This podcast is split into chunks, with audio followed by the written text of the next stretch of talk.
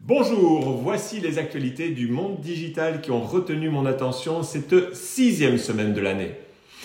Twitter Blue, pour commencer, arrive en France pour, un abonnement à 8 euros hors taxe par mois. Une des premières raisons de s'abonner à Twitter Blue est certainement l'obtention du badge de vérification bleu. Voici quelques-unes des fonctionnalités. L'accès à un onglet articles populaires qui classe les liens les plus partagés par vos abonnés, la possibilité de télécharger des vidéos d'une qualité de 1080 pixels au lieu de 720 pixels auparavant et d'une durée prolongée jusqu'à 60 minutes sur ordinateur et 10 minutes sur smartphone. La possibilité aussi d'annuler un tweet après un laps de temps et aussi, on pourra programmer euh, les tweets et les modifier jusqu'à 5 fois dans les 30 minutes qui suivent leur publication. Suite à ces mises à jour, euh, Twitter subit une panne le jour du lancement des longs tweets réservés aux abonnés Twitter Blue. La timeline continue à afficher les tweets avec une limite de 280 caractères et pour les messages plus longs, on devrait voir apparaître un bouton Afficher plus pour développer le message.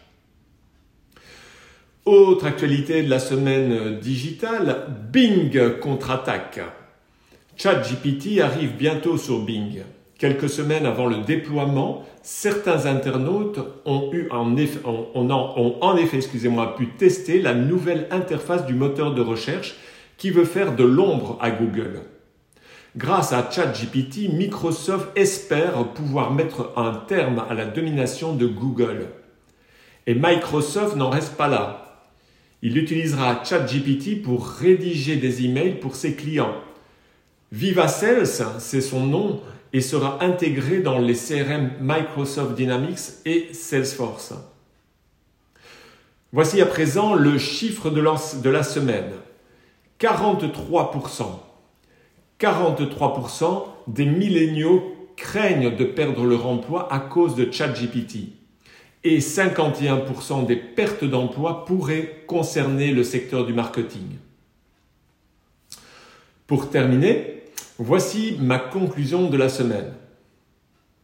La rédaction web est aujourd'hui facilitée grâce à l'utilisation de ChatGPT. On l'a tous essayé. Et cela aura un impact naturellement sur les algorithmes de classement utilisés par Google notamment. Ce dernier pourrait être en mesure de détecter plus facilement le contenu généré automatiquement et de le pénaliser en conséquence, ce qui pourrait réduire la visibilité de certains sites web. Voilà, c'est terminé pour cette semaine. Je vous dis à la semaine prochaine, si vous le voulez bien.